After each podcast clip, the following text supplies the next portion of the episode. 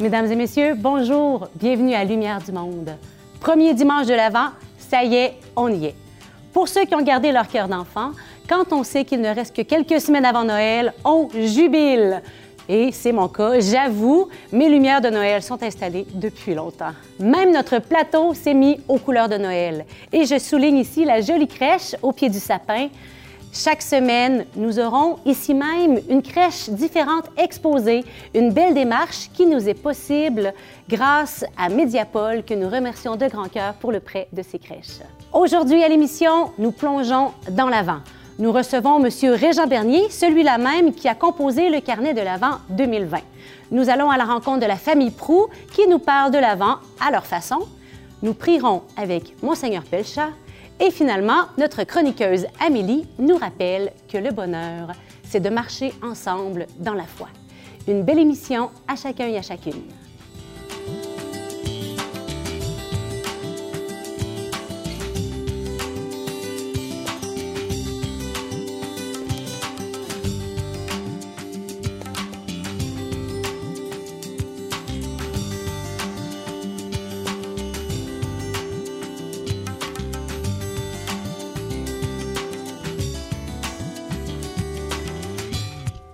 Il est époux, père de famille, directeur adjoint du Centre Agapé, formateur et conférencier. Nous accueillons aujourd'hui Régent Bernier. Bonjour Régent. Bonjour. Bienvenue à Lumière du Monde. Un plaisir. Alors, il y a quelques mois, les éditions Novalis te contactent pour te demander de rédiger le carnet de l'Avent et de Noël 2020. Spontanément, c'est non. Mais si je regarde sur le carnet, c'est bien ton nom qui est écrit ici, Régent Bernier. Que s'est-il passé après ce nom? Alors, ben, tout d'abord, lorsque je reçois l'appel du rédacteur en chef, Jean Groux, euh, j'ai le goût de dire non parce que je ne me considère pas comme euh, une grande plume. Euh, je ne suis pas un bibliste reconnu, je ne suis pas un théologien reconnu. Alors, je ne suis pas un auteur poétique. Alors, mon réflexe, c'est de dire non. Mais je réfléchis. Je marche du centre Agapé vers chez moi, sur la première avenue, et au même moment, pendant que je porte la question, je le vois, le carnet. Je le vois tel qu'il est là aujourd'hui, avec des pictogrammes, avec des citations, avec des questions brèves, des brèves prières, avec un titre accrocheur pour les gens d'aujourd'hui. Alors, j'avais plein d'idées. Et ce que je voyais même sur la première avenue me donnait le goût d'écrire à ce sujet. Alors, le voici tu étais pris au piège de ton imagination débordante et de l'Esprit Saint qui est en train de souffler aussi. Eh oui, ça, c'est évident. Hum, c'est beau. Mais euh, en écrivant ces pages, hein, qu'est-ce qui te portait? Qu'est-ce que tu avais dans le cœur? C'est quoi ton intention que tu avais envie de transmettre aux gens? Tu seras d'accord avec moi, Geneviève, que le temps de l'avant, le temps avant Noël, qu'on soit croyant ou non, partout, il y a comme une bienveillance généralisée. On voit le meilleur de l'être humain. Euh, dans les centres d'achat, sont achalandés, peut-être un peu moins cette année, mais les gens sont courtois. Il y a des sourires, il y a la musique de Noël, il y a des soupes populaires, les épiceries euh, accueillent les denrées alimentaires pour les personnes pauvres, les paniers de Noël, même les bulletins, exactement. Les bulletins de nouvelles se terminent souvent avec une note qui montre l'humain à son meilleur.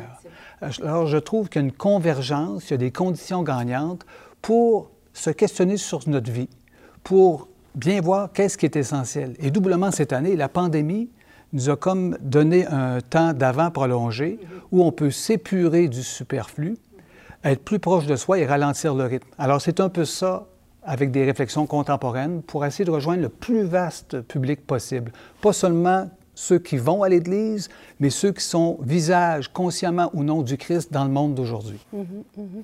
C'est vrai que hum, le, temps de l'Avent est un temps propice où le cœur est ouvert pour accueillir cette bonne nouvelle. Hein? Tout à fait. Puis lorsqu'on regarde les enfants, les enfants vont rappeler aux parents à quel moment on va faire le sapin de Noël. Moi, ma petite fille, ce matin encore, quand est-ce moment qu'on fait le sapin de Noël? Alors, pour eux, c'est pas quelque chose de plus à faire. Et lorsqu'on ressemble aux enfants et on se fait prendre au jeu, nous-mêmes, on prend plaisir à décorer, on prend plaisir à attendre. Et l'attente, dans ce cas-là, n'est pas un fardeau. On n'est pas impatient. Euh, ce serait triste, moi, quand j'étais jeune, puis je voyais les cadeaux qui se rajoutaient au pied du sapin. Je sentais bien que si je développais le cadeau avant le temps, je brisais la joie de l'attente. Il y a tout un art aujourd'hui, on est habitué à avoir tout tout de suite, à bout d'un piton. de réapprendre à attendre et que cette attente puisse être joyeuse. C'est beau. Et euh, sur quoi tu t'es basé pour écrire le carnet? Tu as plein, je pense, de, d'exemples, de, citations? Bien, le carnet s'est écrit dans la première partie du confinement. Euh, beaucoup de réflexions, mais beaucoup d'observations. Et ça rejoint un peu le thème de l'Avent, de la première semaine de l'Avent, être des veilleurs. Alors, je prends une anecdote, par exemple, euh, en marchant sur la première avenue, on peut marcher pressé et ne rien voir.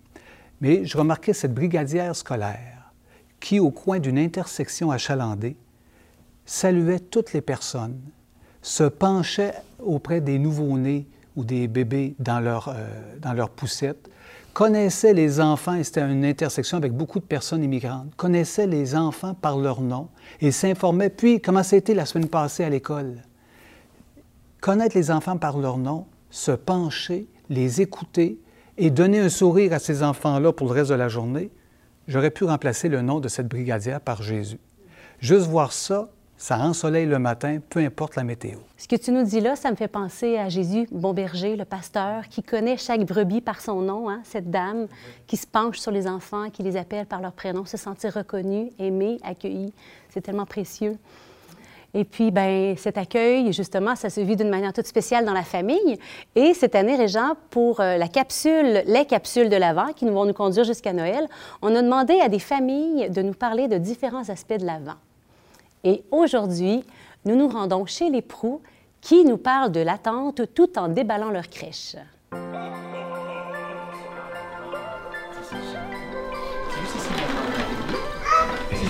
Voilà, maman Marie.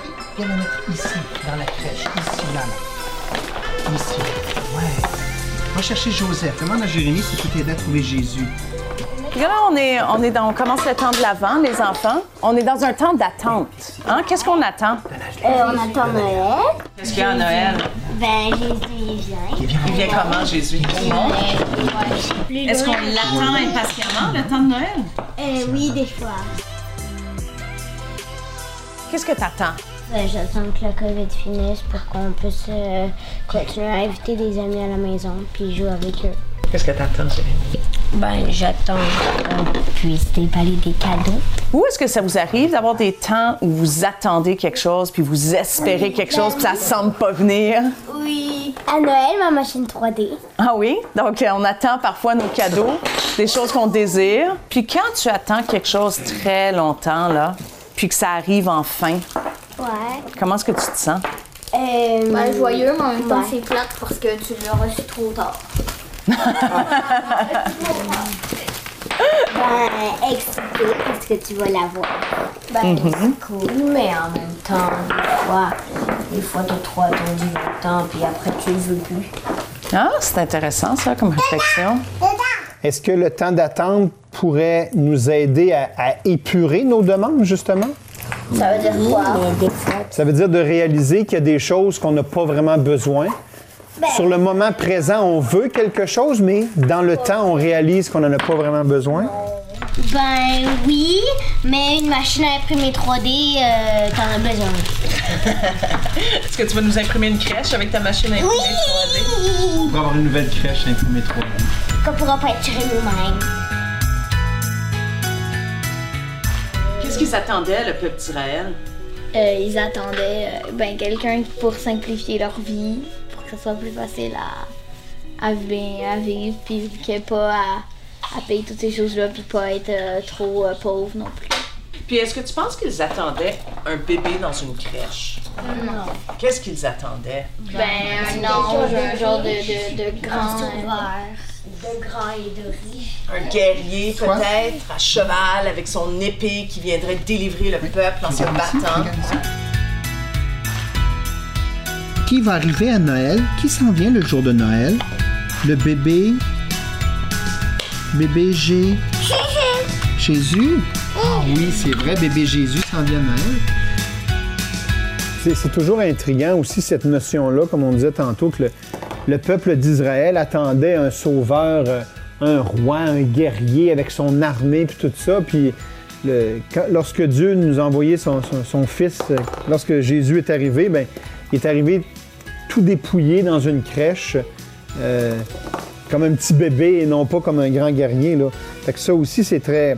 Ça, nous interpelle beaucoup à, nous dépouiller, effectivement, puis à chercher ce qui est, euh, ce qui est essentiel dans ce qu'on vit euh, au quotidien.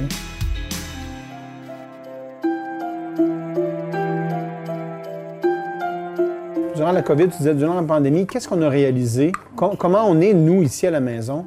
Comment tu te sens dans, dans le, dans le terrain ici, dans tout ce qu'on a? On est, On est chanceux. on est privilégié? On est choyé? Pensez-vous que tout le monde, c'est comme ça actuellement? Non. Comment, comment sont les autres, tu penses? Dans un immeuble avec un petit balcon. Oui. Puis, est-ce que tout le monde, tu penses, qui ont un papa, une maman, puis plusieurs frères et sœurs? Est-ce qu'il y en a qui vivent la... Comment on dit ça quand on est seul? De la solitude? Ouais. Nous, qu'est-ce qu'on pourrait faire pour eux? Ceux qui vivent de la solitude? Les appeler. Les appeler? Déjà, on pourrait parler avec eux, les appeler. Bon bisou. Montre-la à la caméra. On attend Jésus qui va venir à Noël. Mais est-ce que ça veut dire qu'il n'est pas là? Non. Il est où, là? Est-ce que c'est- c'est- Qu'est-ce que ça veut dire pour nous? Au ciel, la, la. Ben, est-ce qu'il est juste au ciel, Jésus? Il est où? Il est où, Jésus? Dans le bedon de ma maman. Dans quoi? Dans nos cœurs. Oui, dans nos cœurs. Jésus, il est là. Comment est-ce qu'on peut y accéder à Jésus? Hum, ben, en ouvrant nos cœurs. Euh, Ben, par la prière, euh, quand on demande pardon de quoi. Euh, nous, on prie quand on fait le bénédicité à table. Ben, des fois, on va à la messe. euh, sinon, euh, on écoute à la télévision en Facebook Live parce que euh, c'est la COVID.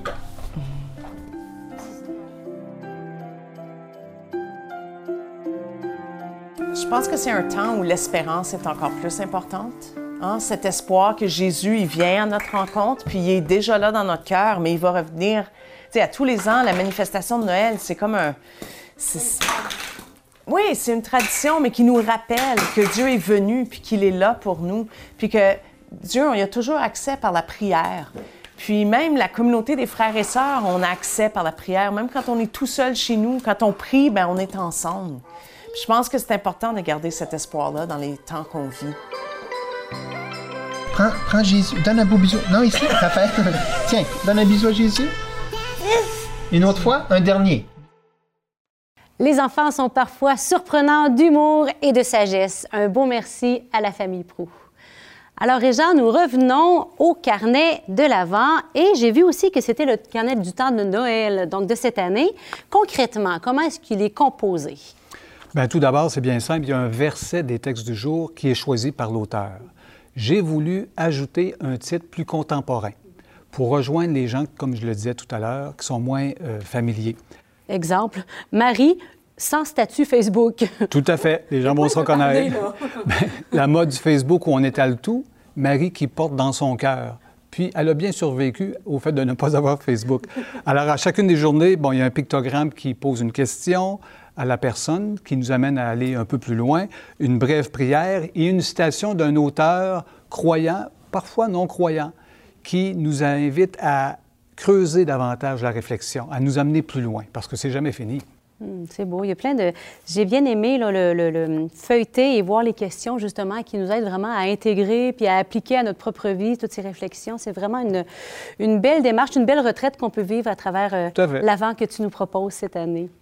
Et pour toi, Régent, si on, pour terminer là, notre, notre temps ensemble, si je te demandais un temps d'avant ou de Noël, ce qui t'a marqué dans ta vie quand tu penses à ce temps-ci euh, que nous- que nous vivons? Quand on pose cette question-là à des adultes, spontanément, ils vont revenir à leur Noël d'enfance. Pourquoi? Et on en reparle, peu importe notre âge, avec la nostalgie un peu. Et les yeux se remettent à briller. Moi, je- quand j'étais tout petit, mes parents, euh, mes grands-parents parlaient de leur Noël d'enfance. Et j'étais toujours étonné de voir qu'ils célébraient Noël dans un contexte de pauvreté. On avait une orange, on avait des bananes, ou on faisait du sucre à crème à ce moment-là.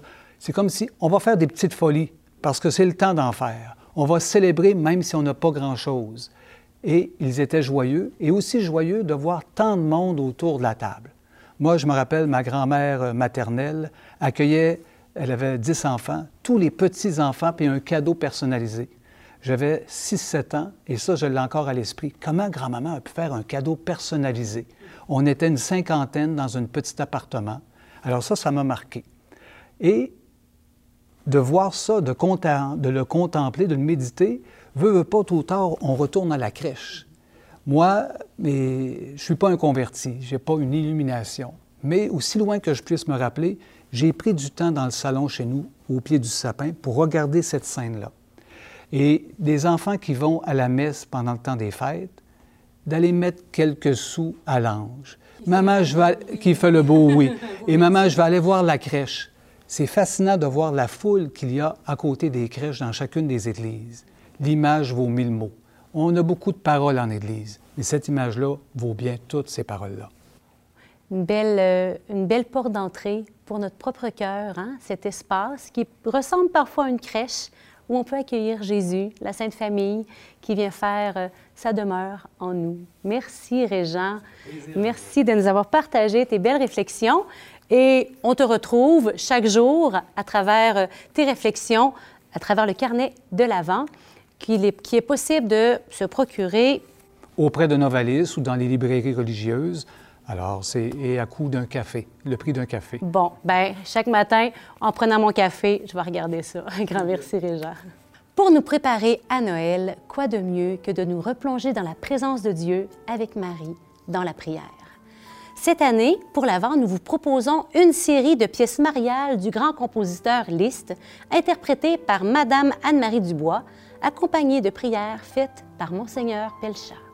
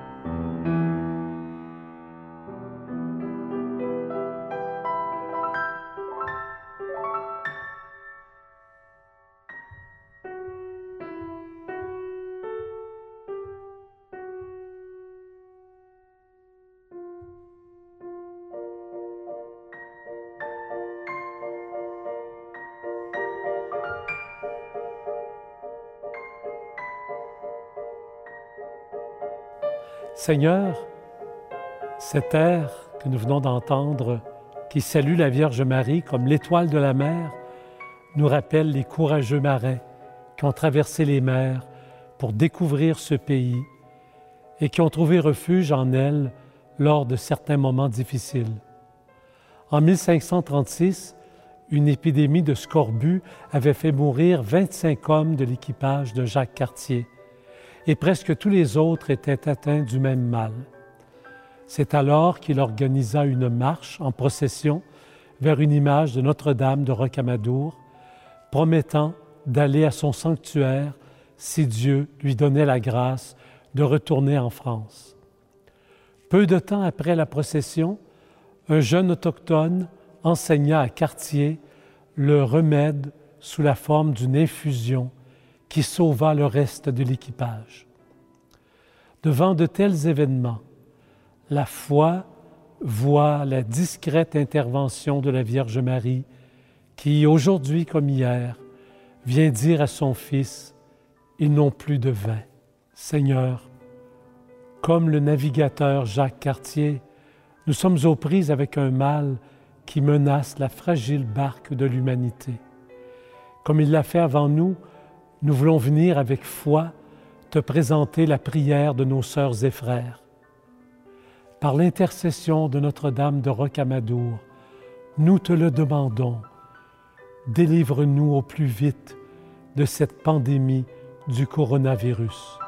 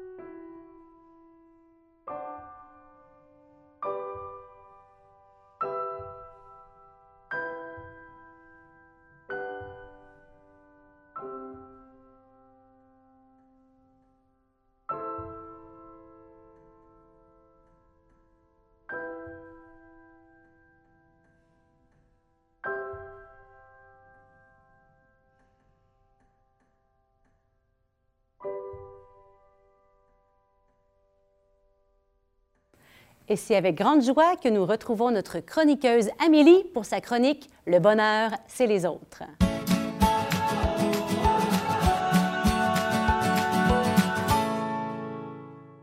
Amélie, aujourd'hui, tu nous parles que le bonheur, c'est de marcher dans la foi avec les autres. Oui, sais-tu d'où m'est venue l'idée? Non, mais tu vas me le dire, je le sens. Exactement. Moi, comme tu vois, ça part toujours de, quelque chose qui se passe dans la vie, euh, dans ma vie. Fait que, écoute, euh, dernièrement, j'ai eu le bonheur euh, de faire partie d'un groupe qui accompagnait une jeune femme qui demandait le baptême, une adulte. Puis c'était vraiment, c'était vraiment très bien. Puis on était quelques-uns du groupe à se dire, c'est rare, hein, tu sais, qu'on se met à réfléchir, mettons, sur le baptême. J'imagine que tu as peut-être été baptisé bébé. En tout cas, moi, c'est mon cas. Dans la potion, comme Obélix. fait qu'on on pense pas nécessairement du temps à repenser, à reparler de ça, tu sais. Puis il y a beaucoup de, de, de, temps de catéchèse euh, qu'on fait en famille ou quand on est plus petit, tu sais. Mais comme adulte, là, je la regardais, là, faire... Euh, elle a fait de nombreuses rencontres quand même pour découvrir Jésus, apprendre à le connaître, à l'aimer. Euh. et puis, je trouvais ça très inspirant. Puis ça m'a posé des questions sur moi en me disant, est-ce que comme adulte, tu sais, j'embarquerais dans une démarche de, de rencontre comme ça? Euh, qu'est-ce que je fais dans ma, pour que ma relation avec Dieu continue là, à se développer? Parce que si j'arrête d'investir en quelque part dans une relation, euh, c'est moins une relation. Ça s'effrite un peu des fois. Exactement, tu sais. Toute cette démarche-là m'a fait penser en fait à une conférence que j'avais écoutée de Matthew Kelly. Tu connais-tu? Non, pas du tout. Alors, euh, cette conférence-là s'appelle Don't Just Try, Train. Genre, fais pas juste essayer, entraîne-toi. Go.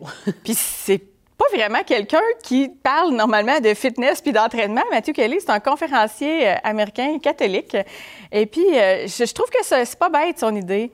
En fait, euh, il se dit que dans tout dans la vie, il faut un peu s'entraîner pour devenir meilleur, pour, pour apprendre des choses et puis tout ça, puis se, perfectionner. Et puis, en fait, Geneviève, j'ai une question pour toi. Mettons que tu t'entraînes pendant deux semaines, pratiquement tous les jours. Est-ce que tu vas être capable de courir un marathon de 42 km? Non. Voilà! c'est ce que fallait démontrer. Train. Exactement. Comment on peut s'entraîner, là, tu sais? Puis dans la foi, tu sais, euh, c'est pas comme dire on va se mettre à faire des haltères, mais euh, comment est-ce qu'on peut s'entraîner dans la foi? Euh, y a-t-il des petites choses, toi, dans la vie, que dans ton quotidien, peut-être avant, maintenant, que, que tu as inclus dans ta vie pour justement continuer à grandir dans ta foi puis apprendre à connaître Dieu toujours davantage? Hmm, c'est vrai, hein? Euh, si on ne le fait pas au quotidien, on ne fait rien. Hum, dans ma vie, à chaque semaine, j'ai une maisonnée, donc on se rencontre euh, quelques-uns ensemble et on se partage sur une parole de Dieu qui nous a, qui nous a touchés dans la semaine. Donc, ça m'oblige à être attentive à cette parole qui m'a suivie et accompagnée tout au long de la semaine. Donc, ça, c'est une manière. Des fois, je vais télécharger... Euh, écouter euh, sur une application un temps de louange, euh, un enseignement. Donc, euh, c'est des petits moyens. Oui, des livres. tu m'as partagé dernièrement un site Internet, là, Osana, qui, qui, qui, lançait une retraite. il y a des, à le Verbe, on peut s'abonner à des revues. il y a plein de petites choses. Sur YouTube, Carlo Acutis, là, ces temps-ci, il a été béatifié. C'est un jeune de 15 ans décédé en 2006. J'ai plein de gens qui m'ont envoyé ça. Ça m'a ressourcé de, découvrir des choses comme ça, découvrir la parole de Dieu au quotidien, des amis qui ont le prié en église puis qui lisent la parole même s'ils n'ont pas l'occasion d'aller dans une célébration. Enfin, il y a plein de petits moyens comme ça au quotidien qu'on peut, euh, qu'on peut exploiter pour continuer à grandir. Je dirais que comme adulte, là, je me disais qu'un des grands défis aujourd'hui, il me semble que c'est d'essayer de trouver un certain compagnonnage spirituel. Dans le sens où euh, d'avoir quelqu'un dans notre vie, tu sais, pour avec qui on peut partager notre foi, euh, peut-être euh, demander veux-tu prier avec moi pour quelque chose, euh, si j'ai des questions de sens à la vie, tu sais. Puis je, me disais, moi je me suis mis à réfléchir, puis j'ai le bonheur d'avoir quelques personnes comme ça dans ma vie, mais j'avais le goût d'inviter les gens, tu sais, à, à réfléchir à ça. J'ai-tu quelqu'un dans ma vie avec qui je peux marcher dans la foi pour pas être toute seule dans la foi, tu sais, euh, une communauté chrétienne. On est plus fort ensemble. Exactement, tu sais. Fait que voilà, fait qu'on peut, on peut le demander si on ne l'a pas. Puis moi, je suis convaincue que le Seigneur, euh, quand on lui demande des choses, il va répondre et puis il va mettre quelqu'un dans, dans, notre vie pour, euh, pour partager sa foi, puis continuer à grandir dans la foi comme adulte. Merci, Amélie. C'est inspirant, puis c'est important, hein, parce que sinon, on oublie, puis on, c'est comme tout, hein, ce qu'on ce qu'on fait pas jour après jour. Euh, j'ai suivi des cours de piano quand j'étais adolescente, mais si j'ai pas, en- je me suis pas entraînée, je sais plus comment lire une partition, là. En tout cas, c'est pas mal plus difficile de m'y remettre, là. Bien, merci, Amélie, de nous rappeler que dans la foi, c'est la même chose, jour après jour, simplement, avec ce qu'on est. Grand merci, Amélie. Fait plaisir. La semaine prochaine, un spécial sur Le Verbe, un média catholique qui produit revues, magazines, blogs et émissions de radio. Notre invitée, Sophie Bouchard, directrice générale du Verbe, nous partage son témoignage de foi. Et notre chroniqueur Antoine Malenfant nous parle du journalisme chrétien. Encore un grand merci à Mediapol pour le prêt de la belle crèche. Et j'en profite pour souligner que la librairie est déménagée dans ses nouveaux locaux au Montmartre canadien sur le chemin Saint-Louis. Ça vaut le détour, vous y ferez de belles trouvailles et peut-être même des cadeaux de Noël et de belles cartes. À la prochaine.